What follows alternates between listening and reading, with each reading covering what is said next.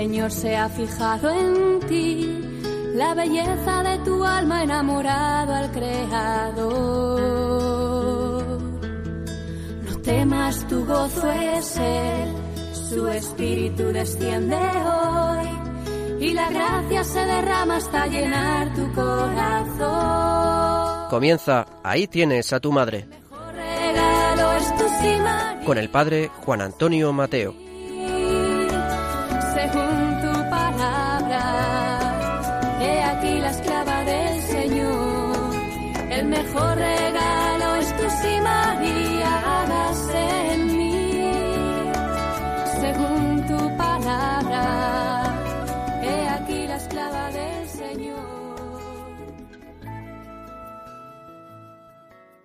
Muy queridos amigos y oyentes de este programa dedicado a la Virgen nuestra Madre. En las familias, las fiestas de la Madre son vividas con especial participación y alegría por parte de todos los miembros de la familia. Y en la Iglesia sucede lo mismo. Las fiestas de la Virgen son fiestas muy intensas, fiestas de profunda alegría. Y la mejor manera para vivirlas bien es prepararlas, disponernos, meditarlas. Estamos a las puertas de una hermosa fiesta de la Virgen María. Su natividad será el día 8 de septiembre. ¿Y cuántas ciudades y pueblos de España hacen gran fiesta aquel día, celebrando la Natividad de la Virgen en circunstancias especiales de advocaciones de vírgenes halladas o reencontradas que manifiestan la profunda devoción mariana de nuestro pueblo. Hoy, para ayudaros a vivir esta fiesta que tenemos ya a las puertas, voy a daros unos puntos de meditación basados en una preciosa homilía que hizo San Juan Pablo II un 8 de septiembre del año 1980. Releyéndola, he constatado que conserva toda su actualidad y toda su fuerza espiritual. El Papa iniciaba esta reflexión diciendo estamos reunidos para proclamar el alegre mensaje de la esperanza cristiana, porque, como hemos escuchado en la liturgia, celebramos hoy con alegría el nacimiento de María la Virgen. De ella salió el sol de justicia, Cristo nuestro Dios. Qué oportuno es este mensaje, proclamar la esperanza cristiana. En nuestro mundo, en nuestro contexto con tantas dificultades y tantos problemas, hay muchísimas personas que han perdido la esperanza, que viven sin esperanza, y esto es profundamente antihumano y anticristiano. Estamos llamados a proclamar la esperanza, la victoria de Dios sobre todo mal, sobre todo pecado, sobre todo cuanto nos aflige. Pues bien, esta fiesta nos invita a revivar nuestra esperanza, a darle vida nueva, a revivirla profundamente, ¿eh? porque si nosotros recuperamos y fortalecemos nuestra esperanza, también la irradiaremos a nuestro alrededor, puesto que, como dice la máxima, muy cierta, nadie puede dar aquello que no tiene. Por tanto, invitación a la esperanza. También nos decía el Papa San Juan Pablo II en aquella ocasión, esta festividad mariana es toda ella una invitación a la alegría, precisamente porque con el nacimiento de María Santísima Dios daba al mundo como la garantía concreta de que la salvación era ya inminente. Nuestra esperanza se fundamenta en la fidelidad de Dios que cumple sus promesas y esto conlleva alegría, alegría profunda. Por tanto, otro mensaje muy oportuno. Los cristianos somos hombres y mujeres de profunda alegría, de alegría serena que se irradia en toda nuestra vida, en todo nuestro mundo, sean cuales sean las circunstancias. Y continuaba diciendo el santo pontífice, la humanidad que desde milenios, en forma más o menos consciente, había esperado algo o alguien que la pudiese liberar del dolor, del mal, de la angustia, de la desesperación, y que dentro del pueblo elegido había encontrado especialmente en los profetas, a los portavoces de la palabra de Dios, confortante y consoladora, podía mirar finalmente conmovida y emocionada a María Niña, que era el punto de convergencia y de llegada de un conjunto de promesas divinas que resonaban misteriosamente en el corazón mismo de la historia. Pues bien, miremos a esta niña que nace, a esta niña que es instrumento de Dios, a esta niña preparada para abrir la puerta al Salvador. Miremosla y llenémonos de alegría. La salvación de Dios está aquí. Y lo concretaba también el Papa diciendo, precisamente esta niña todavía pequeña y frágil es la mujer del primer anuncio de la redención futura contrapuesta por Dios a la serpiente tentadora y citaba el famoso texto de Génesis 3.15, que ya sabéis que se le llama el protoevangelio, el primer evangelio, el primer anuncio de la salvación, y que dice así, pongo perpetua enemistad entre ti y la mujer, y entre tu linaje y el suyo. Este te aplastará la cabeza, y tú le morderás a él el calcañal. Pues bien, eh, esta, esta observación de San Juan Pablo II nos, hace ver este, este dramatismo que atraviesa toda nuestra historia, esta lucha del maligno contra el designio de Dios, esta contradicción que a menudo esperamos, pero que Dios empieza a aplastar con el nacimiento de la Virgen. Mirando a María, vemos que la salvación de Dios se está actuando, que el Señor vencerá. También nos recuerda en esta homilía que esta niña es la Virgen que concebirá y parirá un hijo y le pondrá por nombre en Manuel, que quiere decir Dios con nosotros. Cuántas profecías, cuánta expectativa, cuántas realidades profundas hoy resuenan en esta fiesta del nacimiento de María.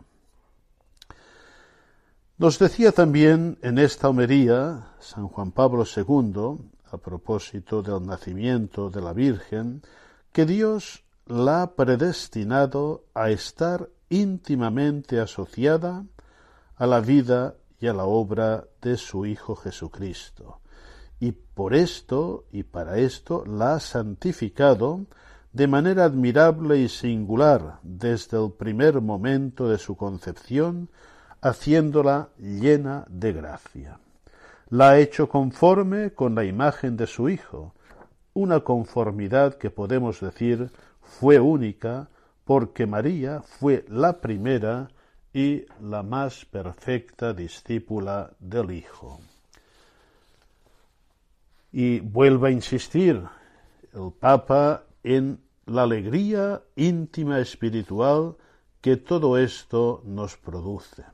Por tanto, toda la Iglesia no puede menos de alegrarse hoy al celebrar el nacimiento de María Santísima, que, como afirma con acentos conmovedores San Juan Damasceno, es esa puerta virginal y divina por la cual y a través de la cual Dios, que está por encima de todas las cosas, hizo su entrada en la tierra corporalmente.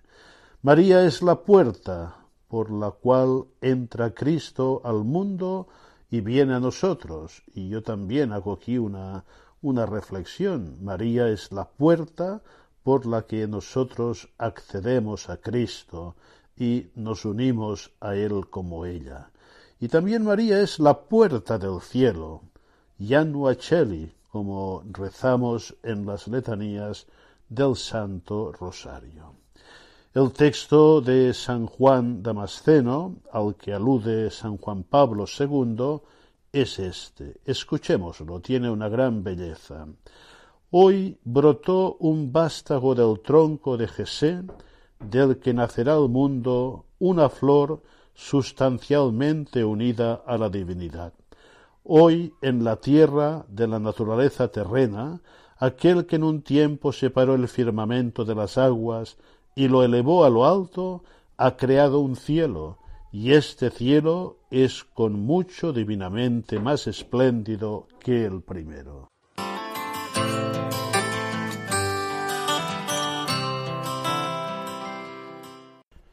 Y finalmente, el Papa, en aquella homilía del año 1980, hacía unas aplicaciones a nuestro tiempo, a nuestro hoy, a nuestras circunstancias. Decía, contemplar a María significa mirarnos en un modelo que Dios mismo nos ha dado para nuestra elevación y para nuestra santificación. En muchos programas de Radio María hemos comentado este gran principio mariológico.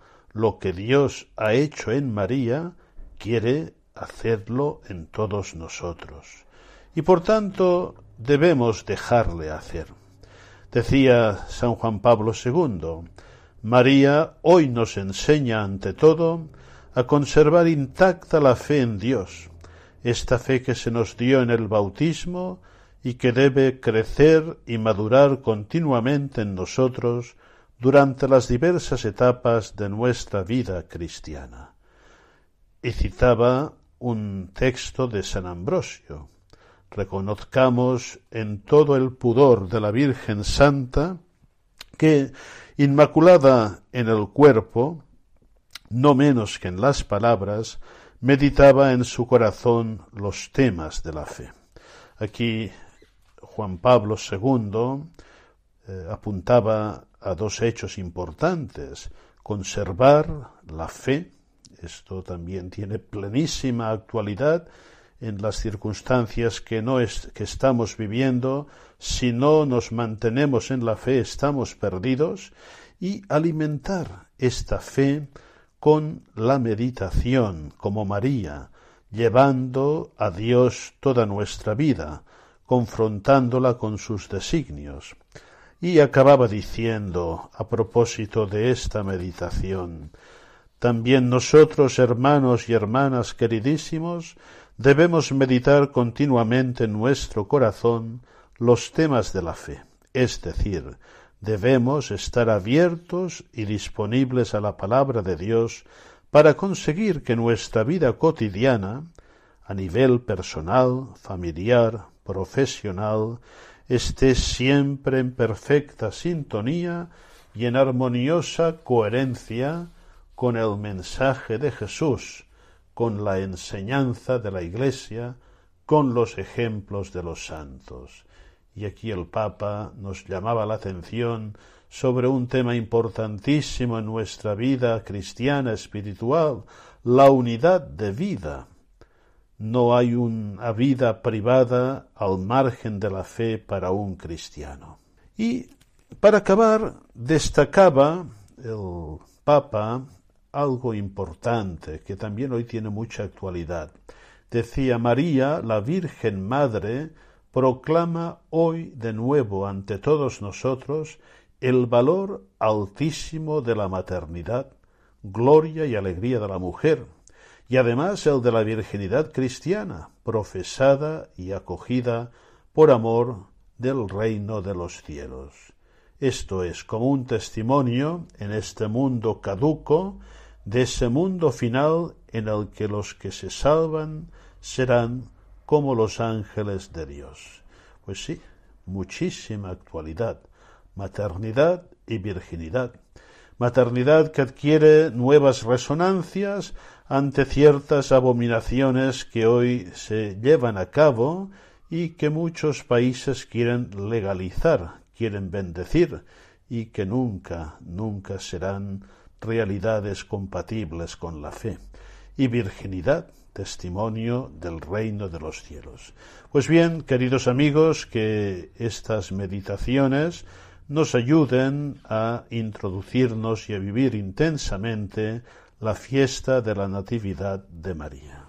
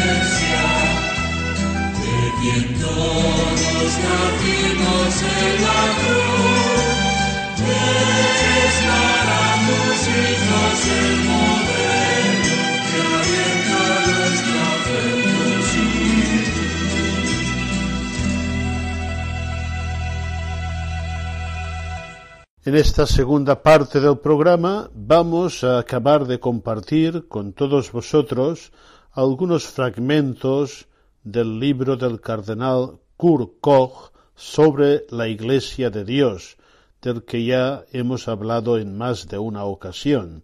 Concretamente, eh, forman parte de un capítulo dedicado a la consideración de la dimensión mariana de la Iglesia. Eh, creemos que es muy interesante y muy sugerente. Vamos a escucharlo con atención.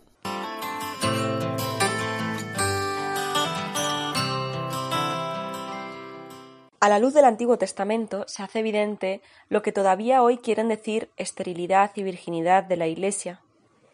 La salvación de Dios no viene en absoluto de nosotros, los humanos, y de nuestra propia fuerza, sino única y exclusivamente de Dios y de su gracia.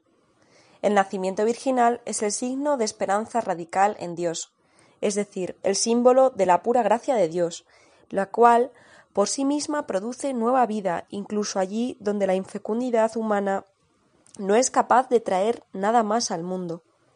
María promete que la gracia de Dios es infinitamente más fuerte que la debilidad humana y que puede vencerla de nuevo.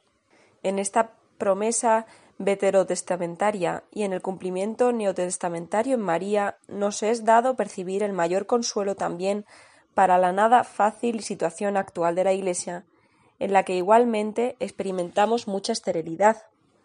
Continuamente tenemos que constatar más claramente y al tiempo aprender también con pensar que ya no estamos en situación de construir la Iglesia solo con nuestras fuerzas, con nuestros medios económicos, con nuestro personal, con nuestra creatividad y nuestro prestigio.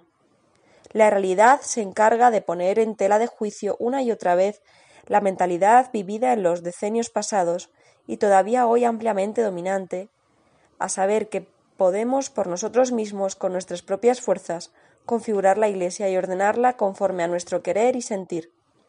En todo caso, ha quedado hoy fuera de nuestro alcance mucho de lo que en los últimos años habíamos pensado que había sido creado por nosotros mismos y que había sido fruto de nuestro esfuerzo.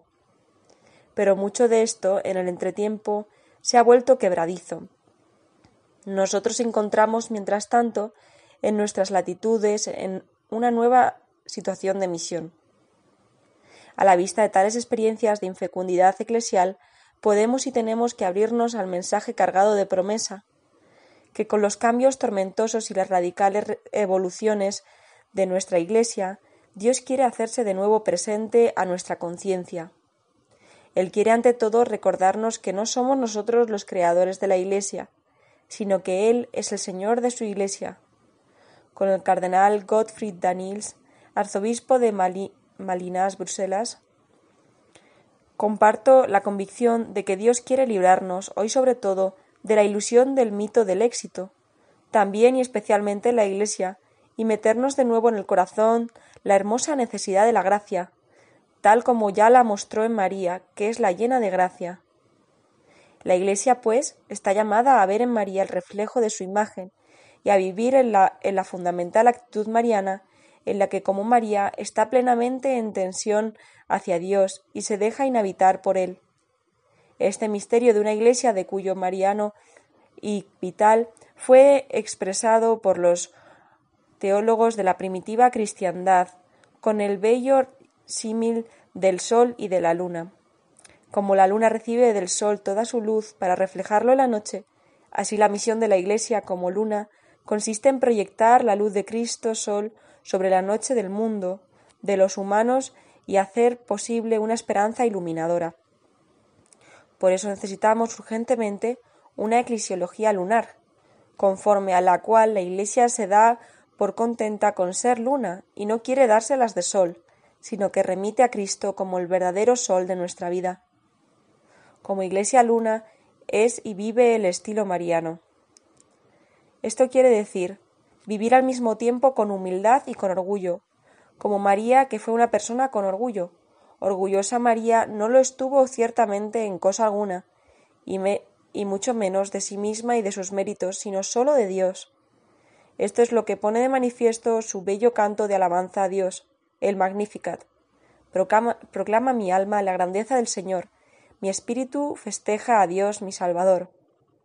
En ese canto también recuerda María las proezas de Dios con su pueblo en la historia y describe a Dios con todo un listado de palabras de acción, a saber, como un Dios que derriba el trono a los potentados y ensalza a los humildes, y como un Dios que colma de bienes a los hambrientos y despide vacíos a los ricos, porque María conoce el deseo radical de Dios, que él mismo querría convertirse en la palabra eficaz en su vida.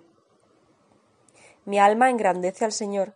Así es como habría que traducir exactamente el comienzo del canto de alabanza de María, un canto tejido todo él con hilos de la palabra de Dios, y con el que en cierta medida nos regala un retrato de su alma, porque con esas palabras que canta en la vista en la visita a su prima Isabel, no sólo expresa el programa de toda su vida, es decir, que no quiere situarse a sí misma en el centro, sino que quiere crear espacio para Dios.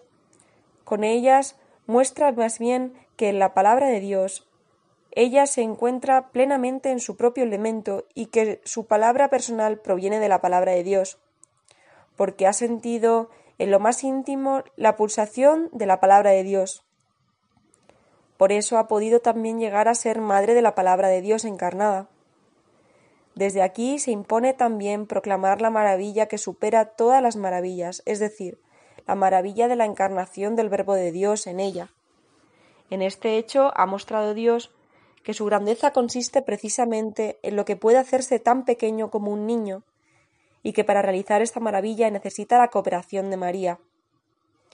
María puso a disposición su cuerpo y con él todo su ser, a fin de que pudiera convertirse en una tienda para vivienda del Hijo de Dios en el mundo. En esta actitud fundamental, María asumió la fe de Abraham y la llevó a su meta. Por esto no sólo ha llegado a ser la bendita, sino también la madre de todos los creyentes, a los que invita a permitir que en ellos suceda lo mismo que ella experimentó en su vida, es decir, dejarse inhabitar plenamente por Dios y hacerse creyentes con ella. Entonces podrá haber también adviento para la Iglesia, llegada del Señor a su vida, más aún a su cuerpo como María, que puso a disposición nada menos que su cuerpo para que Dios pudiera hacerse hombre. Por eso, ella es realmente benedicta, la bendecida. Y si la Iglesia vive como y con María, también ella es bendita y puede ser una bendición para el mundo.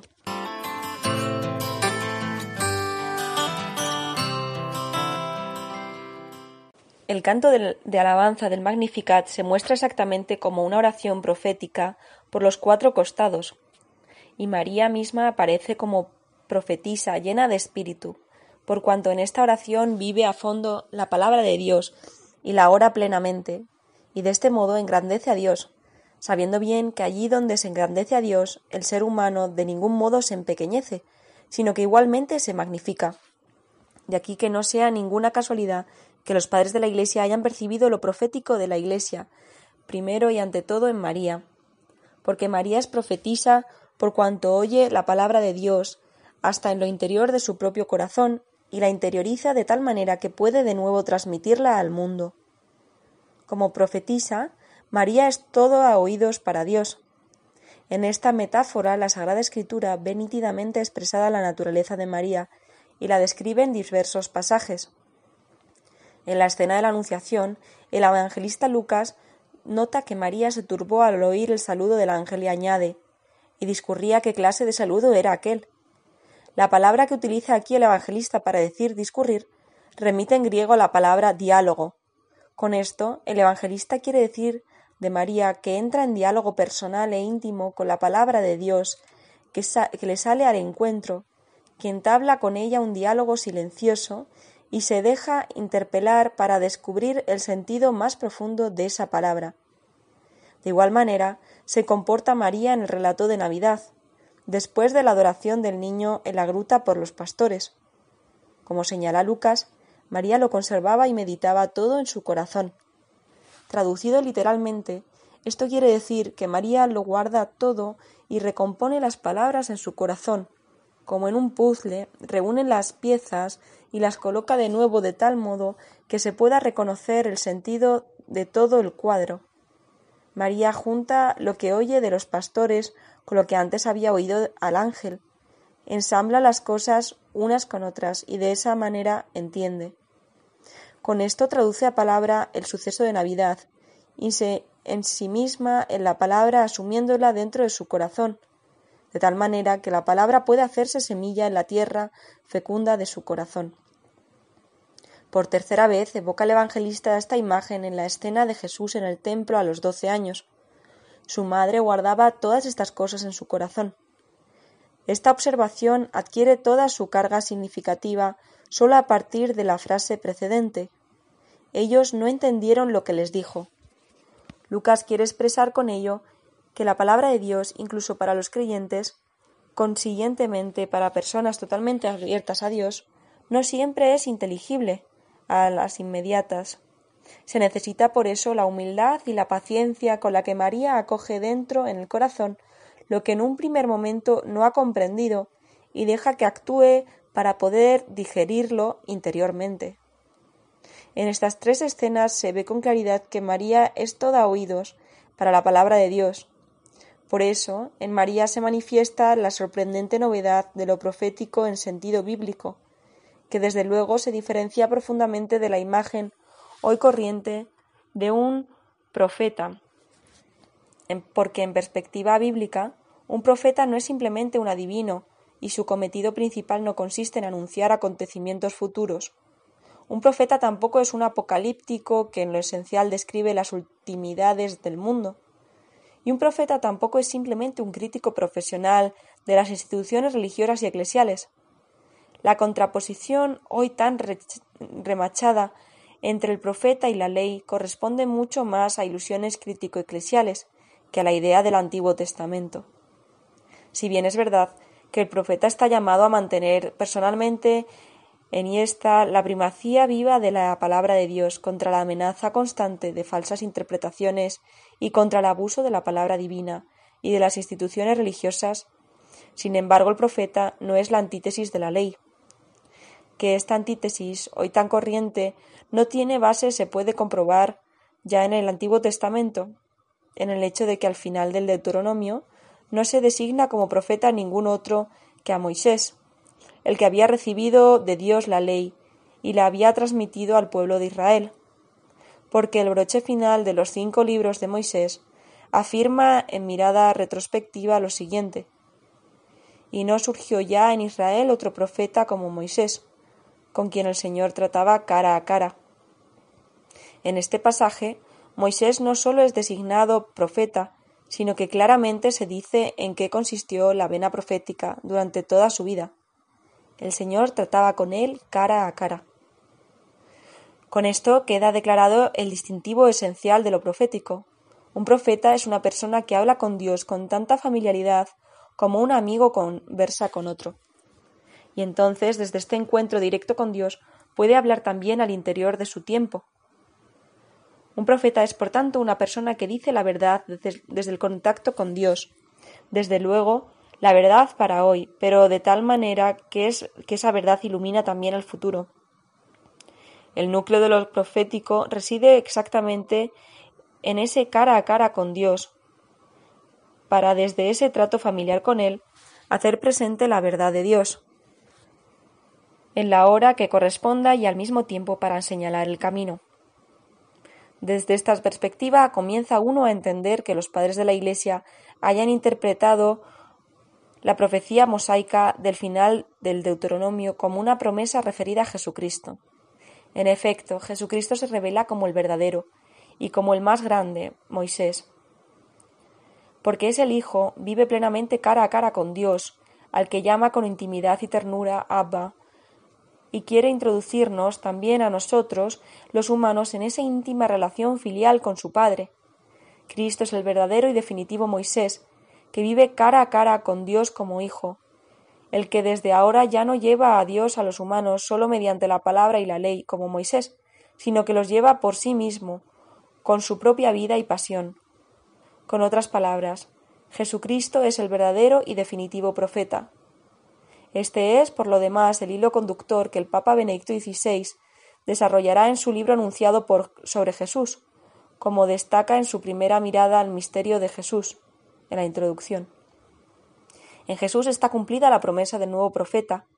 En él está ahora realizado en plenitud lo que valía para Moisés solo a medias. Vive en la presencia de Dios, no solo como amigo, sino como hijo vive en la más íntima unidad con el Padre. Solo desde este punto puede uno entender realmente la figura de Jesús, tal como se nos presenta en el Nuevo Testamento. Todo cuanto se nos cuenta de Jesús, palabras, obras, pasión, gloria, tiene aquí su anclaje. Pero a los ojos de los padres de la Iglesia las propiedades proféticas caracterizan también de manera muy particular a María, aquella mujer de fe recia que vivió cara a cara con Dios y fue para su palabra toda oídos, en tal manera que ella misma dio a luz para la humanidad a la palabra de Dios, como muy bellamente lo formuló Teodoto de Ancira, padre de la Iglesia. Parido a la Virgen, la profetisa ha parido al Dios viviente.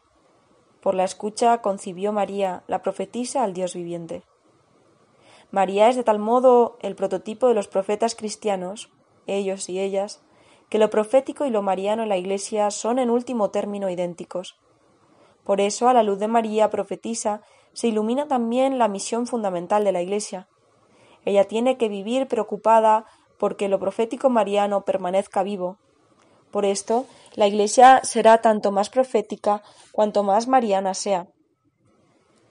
Profeta, por supuesto, en el sentido originario de la palabra, que vive cara a cara con Dios, trata con él como un amigo con su amigo, le engrandece en el mundo y se compromete por su verdad.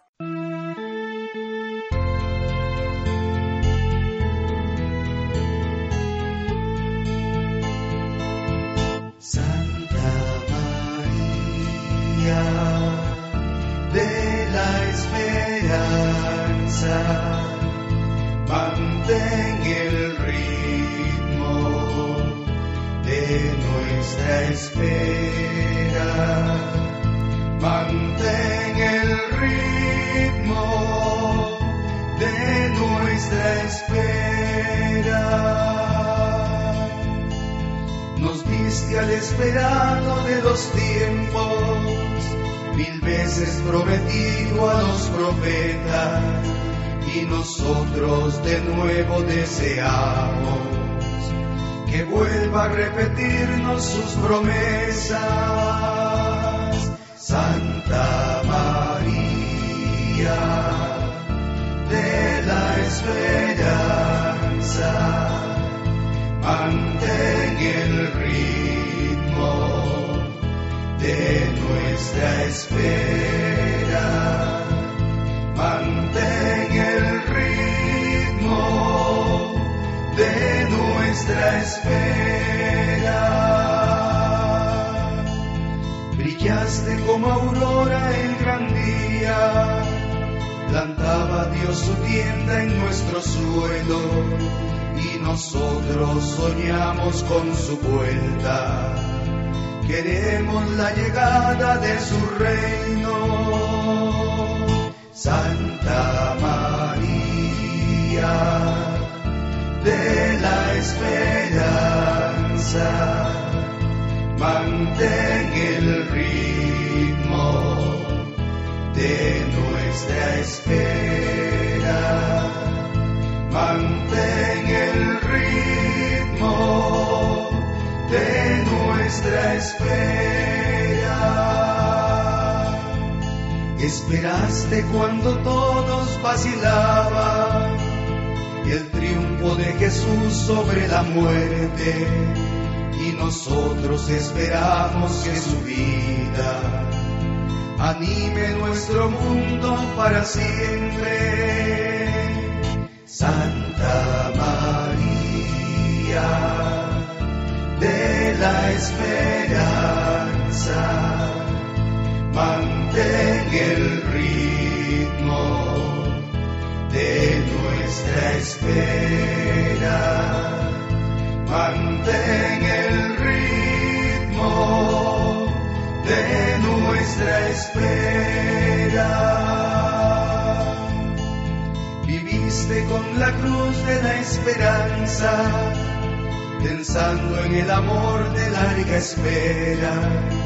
Y nosotros buscamos con los hombres el nuevo amanecer de nuestra tierra. Santa María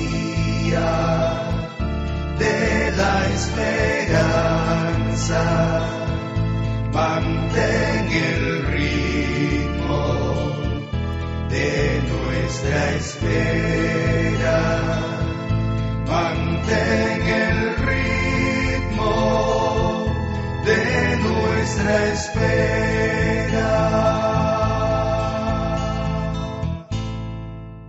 Iniciábamos el programa con unas meditaciones sobre una homilía de San Juan Pablo II pronunciada el día de la Natividad de la Virgen del año 1980. Y vamos a acabar el programa con otras meditaciones. Eh, son también propias de la fiesta que hemos comentado y que nos disponemos a vivir y estas proceden de uno de los volúmenes de Hablar con Dios de Francisco Fernández Carvajal, donde hay meditaciones para cada día del año. Vamos pues a escucharla y así acabamos de preparar muy bien la fiesta de la Natividad de María.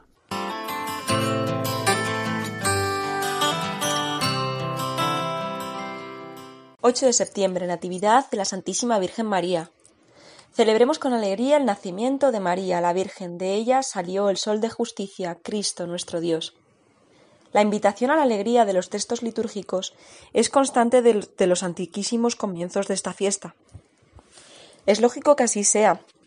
Si se alegra la familia y los amigos y vecinos cuando nace una criatura, y si se celebra los cumpleaños con júbilo, ¿cómo no nos íbamos a llenar de alegría en la conmemoración del nacimiento de nuestra madre? Este acontecimiento feliz nos señala que el Mesías está ya próximo. María es la estrella de la mañana, que en la aurora que precede a la salida del sol anuncia la llegada del Salvador, el sol de justicia, en la historia del género humano. Convenía, señala un amigo escritor sagrado, que esta fulgurante y sorprendente venida de Dios a los hombres fuera precedida de algún hecho que nos preparara para recibir con gozo el gran don de la salvación. Y este es el significado de la fiesta que hoy celebramos, ya que el nacimiento de la Madre de Dios es el exordio de todo este cúmulo de bienes. Que toda la creación, pues, rebose de contento y contribuya a su modo a la alegría propia de este día. Cielo y tierra se aunen en esta celebración, que la festeje con gozo todo lo que hay en el mundo y por encima del mundo. La liturgia de la misa de hoy aplica a la Virgen recién nacida el pasaje de la carta de los romanos, en el que San Pablo describe la misericordia divina que elige a los hombres para un destino eterno. María, desde la eternidad, es predestinada por la Trinidad Beatísima para ser la madre de su Hijo. Para este fin fue adornada de todas las gracias.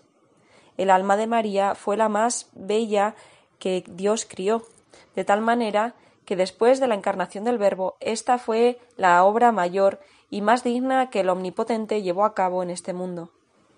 La gracia de María en el momento de su concepción sobrepasó las gracias de todos los santos y ángeles juntos, pues Dios da a cada uno la gracia que corresponde a su misión en el mundo.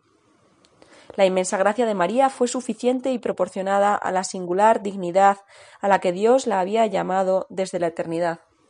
Fue tan grande María en santidad y belleza, expone San Bernardo, que no convenía que Dios tuviese otra madre, ni convenía tampoco que María tuviese otro hijo que Dios.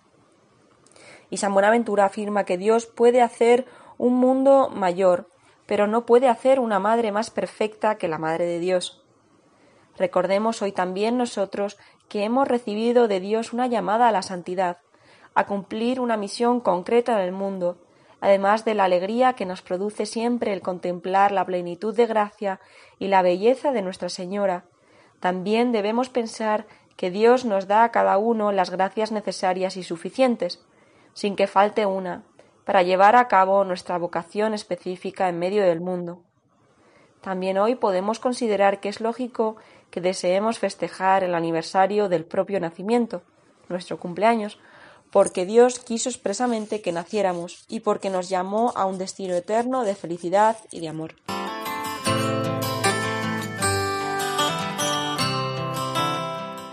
Que se alegre tu iglesia, Señor, y que se goce en el nacimiento de la Virgen María, que fue para el mundo esperanza y aurora de salvación. ¿Cuántos años cumple hoy nuestra Madre? Para ella el tiempo ya no pasa, porque le ha alcanzado la plenitud de la edad. Esta juventud eterna y plena que nace de la participación en la juventud de Dios, que según nos dice San Agustín, es más joven que todos, precisamente por ser eterno e inmutable. Quizá hemos podido ver de cerca la alegría y la juventud interior de alguna persona santa y contemplar cómo de un cuerpo que llevaba el peso de los años surgía una juventud del corazón con una energía y una vida incontenible. Esta juventud interior es más honda cuanto mayor es la unión con Dios. María, por ser la criatura que más íntimamente ha estado unida a Él, es ciertamente la más joven de todas las criaturas. Juventud y madurez se confunden en ella y también en nosotros cuando vamos derechamente hacia Dios que nos rejuvenece cada día por dentro y con su gracia nos inunda de alegría. Desde su adolescencia la Virgen gozó de una madurez interior plena y proporcionada a su edad. Ahora, en el cielo, con la plenitud de la gracia, la inicial y la que alcanzó con sus méritos, uniéndose a la obra de su Hijo, nos contempla y presta oído a nuestras alabanzas y a nuestras peticiones. Hoy escucha nuestro canto de acción de gracias a Dios por haberla creado y nos mira y nos comprende porque ella, después de Dios, es quien más sabe de nuestra vida, de nuestras fatigas, de nuestros empeños. Todos los padres piensan, cuando nace un hijo, que es incomparable. También debieron de pensarlo San Joaquín y Santa Ana, cuando nació María, y ciertamente no se equivocaban. Todas las generaciones la llaman bienaventurada, no podían sospechar aquel día Joaquín y Ana lo que había de ser aquel fruto de su limpio amor. Nunca se sabe. ¿Quién puede decir lo que será una criatura recién nacida? Nunca se sabe. Cada una es un misterio de Dios que viene al mundo con un específico quehacer del Creador. La fiesta de hoy nos lleva a mirar con hondo respeto la concepción y el nacimiento de todo ser humano, a quien Dios le ha dado el cuerpo a través de los padres, y le ha infundido un alma inmortal e irrepetible, creada directamente por él en el momento de la concepción. La gran alegría que como fieles experimentamos por el nacimiento de la Madre de Dios comporta a la vez para todos nosotros una gran exigencia. Debemos sentirnos felices por principio cuando en el seno de una madre se forma un niño y cuando ve la luz del mundo. Incluso cuando el recién nacido exige dificultades, renuncias, limitaciones, gravámenes, deberá ser siempre acogido y sentirse protegido por el amor de sus padres. Todo ser humano concebido está llamado a ser hijo de Dios, a darle gloria y un destino eterno y feliz.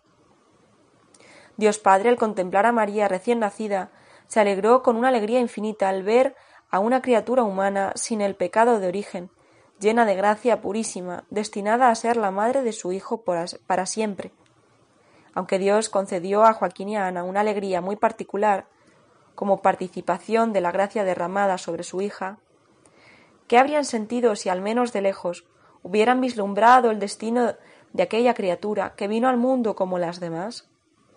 En otro orden, tampoco nosotros podemos sospechar la eficacia inconmensurable de nuestro paso por la tierra, si somos fieles a las gracias recibidas para llevar a cabo nuestra propia vocación, otorgada, otorgada por Dios desde la eternidad.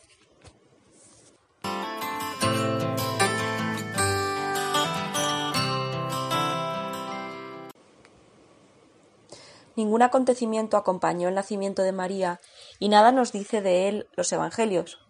Nació quizás en una ciudad de Galilea, probablemente en el mismo Nazaret, y aquel día nada se reveló a los hombres, el mundo seguía dándole importancia a otros acontecimientos que luego serían completamente borrados de la faz de la tierra, sin dejar la menor huella. Con frecuencia, lo importante para Dios pasa oculto a los ojos de los hombres, que buscan algo extraordinario para sobrellevar su existencia. Solo en el cielo hubo fiesta y fiesta grande. Después, durante muchos años, la Virgen pasa inadvertida. Todo Israel esperaba a esa doncella anunciada en la Escritura, y no sabe que ella vive entre los hombres. Externamente apenas se diferencia de los demás. Tenía voluntad, quería, amaba con una intensidad difícil de comprender para nosotros, con un amor que en todo se ajustaba al amor de Dios. Tenía entendimiento al servicio de los misterios que poco a poco iba descubriendo. Comprendía la perfecta relación que había entre ellos, las profecías que hablaban del Redentor y entendimiento para aprender cómo se hilaba o se cocinaba. Y tenía memoria, guardaba las cosas en su corazón, y pasaba de unos recuerdos a otros, se valía de referencias concretas. Poseía Nuestra Señora una viva imaginación que le hizo tener una vida llena de iniciativas y de sencillo ingenio en el modo de servir a los demás, de hacerles más llevadera la existencia, a veces penosa por la enfermedad o por la desgracia. Dios la contemplaba lleno de amor en los menudos quehaceres de cada día y se gozaba con un inmenso gozo en estas tareas sin apenas relieve. Al contemplar su vida normal, nos enseña a nosotros a obrar de tal modo que sepamos hacer lo de todos los días de cara a Dios, a servir a los demás sin ruido, sin hacer valer constantemente los propios derechos o los privilegios que nosotros mismos nos hemos otorgado, a terminar bien el trabajo que tenemos entre manos. Si imitamos a nuestra madre, aprenderemos a valorar lo pequeño de los días iguales, a dar sentido sobrenatural a nuestros actos, que quizá nadie ve, limpiar unos muebles, corregir unos datos en ordenador, arreglar la cama de un enfermo, buscar las referencias precisas para explicar la lección que estamos preparando. Estas pequeñas cosas, hechas con amor, atraen la misericordia divina y aumentan de continuo la gracia santificante en el alma. María es el ejemplo acabado de esta entrega diaria, que consiste en hacer de la propia vida una ofrenda al Señor. Bajo diversas advocaciones, muchos pueblos y ciudades celebran hoy su fiesta, con intuición acertada, pues si Salomón enseña a Pedro Damián, con motivo de la dedicación del templo material, celebró con todo el pueblo de Israel solemnemente un sacrificio tan copioso y magnífico, cuál y cuánta no será la alegría del pueblo cristiano al celebrar el nacimiento de la Virgen María, en cuyo seno, como en un templo sacratísimo, descendió Dios en persona para recibir de ella la naturaleza humana y se dignó vivir visiblemente entre los hombres? No dejemos de festejar hoy a Nuestra Señora con esas delicadezas propias de buenos hijos.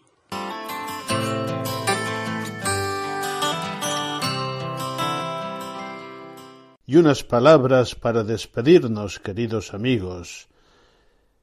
Espero, esperamos todos los que hacemos este programa, que haya sido de vuestro agrado, que nos haya ayudado a todos a conocer y amar más a la Virgen, a vivir más intensamente esta dimensión mariana que es esencial en la vida cristiana.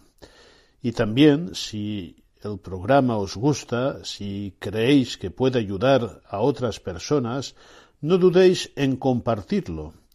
Yo lo estoy haciendo estos días desde mi cuenta de Instagram y me llegan muy buenas impresiones de personas que no lo conocían y que a partir de este momento van a escucharlo. Es una manera de propagar nuestro amor y nuestra devoción a la Virgen. Hasta muy pronto, si Dios quiere.